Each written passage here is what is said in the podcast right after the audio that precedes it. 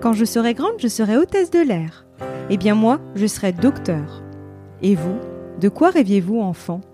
Et maintenant, que faites-vous en vrai? Et si avant de se questionner sur le sens que l'on souhaite donner à sa vie, il était temps de s'autoriser à être soi-même? Et si finalement, c'était ça la clé du bonheur? Je suis Sophie, après des années comme avocate, j'ai décidé de changer de vie pour devenir coach, conférencière et auteur. J'accompagne les personnes qui se sentent en décalage avec les autres à être soi et prendre leur place pour une vie choisie, riche et épanouie. Chaque jeudi, je partage avec vous, seul ou avec mes invités, des conseils et des réflexions pour mieux se connaître, cultiver sa confiance et son estime de soi et reprendre les rênes de sa vie. Nous allons voir comment prendre sa vie comme un chemin. Parfois la vie nous envoie des signaux que nous n'écoutons pas toujours, alors que nous pourrions parfois gagner du temps. Longtemps je me suis obstinée sur un chemin qui m'éloignait de là où je devais aller. On entend souvent parler de mission de vie dans le développement personnel. Pour ma part, je préfère parler d'axe. J'ai la profonde conviction que nous avons tous un axe. Parfois, pour s'y approcher, nous avons besoin de vivre certaines expériences qui d'emblée nous éloignent de là où nous devons aller. Mais c'est justement grâce à elles que nous allons pouvoir rejoindre notre chemin. Alors vous vous demandez peut-être comment rejoindre ce chemin, votre chemin. C'est ce que nous allons voir dans cet épisode où je vais partager avec vous un échange que j'ai eu avec Bernard Werber, écrivain français qui est notamment connu pour sa trilogie des fourmis. Dernièrement, son nouvel ouvrage Mémoire d'une fourmi vient de paraître aux éditions Albin Michel, où il récapitule 30 ans de souvenirs qui ont donné 30 romans publiés dans 30 pays et qui ont touché 30 millions de lecteurs en suivant les 22 arcanes du tarot, comme 22 étapes d'évolution. Avant de le rejoindre, j'aimerais replacer cet échange totalement inattendu dans son contexte et surtout vous parler des trois apprentissages que j'en ai tirés. Cette expérience m'a permis déjà de lâcher prise. Lâcher prise sur mon perfectionnisme, lâcher prise sur mon besoin de maîtriser le cours des choses. L'interview a eu lieu sur le stand entre deux dédicaces. Bernard Werber ne pouvait m'octroyer que cinq minutes de son temps. J'ai laissé de côté les quelques questions que j'avais préparées et je me suis contentée de suivre le fil conducteur que j'avais en tête. J'ai suivi le flot sans réfléchir en laissant ma peur de côté. Ensuite, ce jour-là, je me suis vraiment connectée à ce qui me faisait vibrer. Depuis toute petite, j'aime l'univers des livres. Je me sens comme dans un cocon.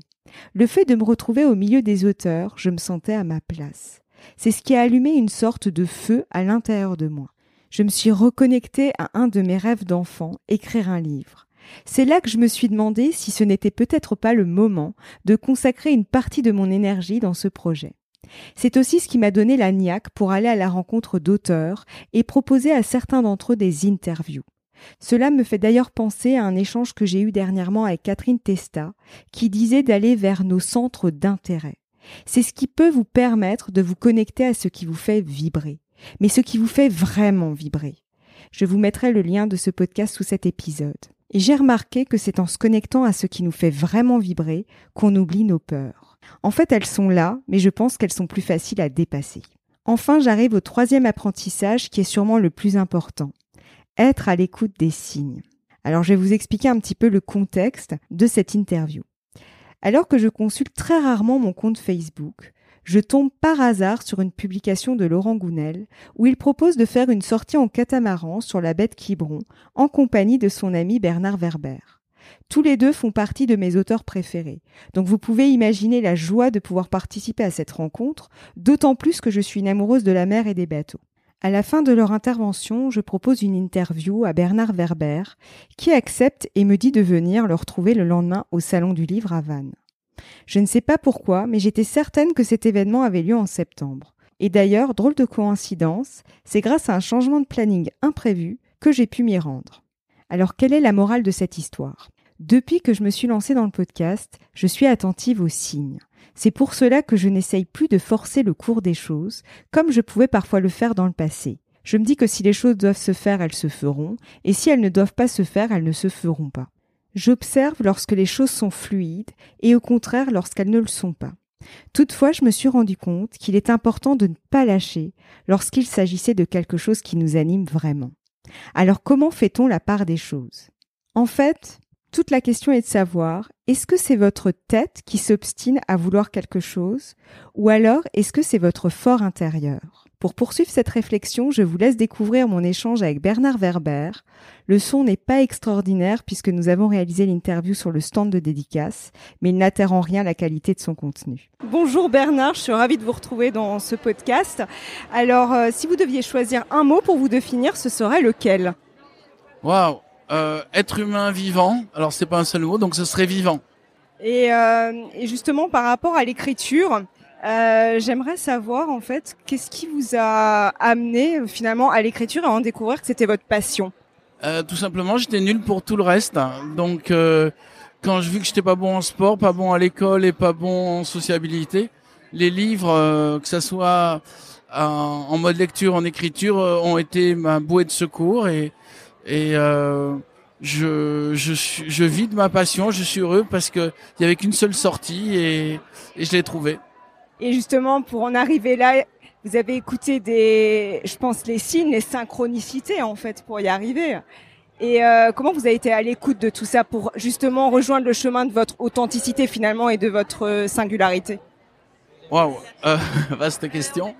Euh, disons que j'ai eu de la chance que vous appelez synchronicité, singularité il y a un moment, euh, il y a des gens qui apparaissent dans votre vie. Mon seul mérite a été de les écouter et de m'apercevoir que ils m'aidaient, donc euh, d'accepter leur aide. Euh, le, le, contraire, ça aurait été que je ne les écoute pas et que qu'au moment où ils me tendent la main, je ne prenne pas cette main. Euh, mais sinon, je crois qu'on a tous euh, des gens qui, qui viennent, des signes qui apparaissent de ce qu'on doit faire et des gens qui apparaissent pour vous aider. Après, il faut juste savoir un, accepter cette aide et deux ensuite leur dire merci. Je crois que l'une des voies du bonheur est la gratitude. Déjà, l'attention pour voir tout ce qu'il y a de formidable autour de nous et la gratitude envers tout ce qui nous aide. Et moi, j'ai eu il y a des gens qui m'ont aidé, dont mon éditeur qui a misé sur moi et c'est grâce à ça que je fais ce métier. Et euh, ce qui me vient, c'est notamment votre rapport à l'échec. Comment vous avez euh, abordé l'échec? Parce qu'il y a deux manières de faire. Soit on se victimise, soit au contraire on en tire des leçons. Et, euh, et, du coup, comment vous avez abordé les différents échecs que vous parlez d'ailleurs dans votre nouveau euh, nouvel ouvrage Mémoire euh, d'une fourmi? Alors moi, j'ai c'est mon karma de fuyard. Dès qu'il y a quelque chose qui va pas, je m'en vais. Donc euh, quand j'étais journaliste, un nouvel observateur, euh, c'était un milieu extrêmement stressant. Donc je suis parti. Ils, ont eu la gentillesse de m'aider à partir en me donnant un coup de pied au cul en me disant vous êtes viré. Donc j'ai pris ça pour un signe.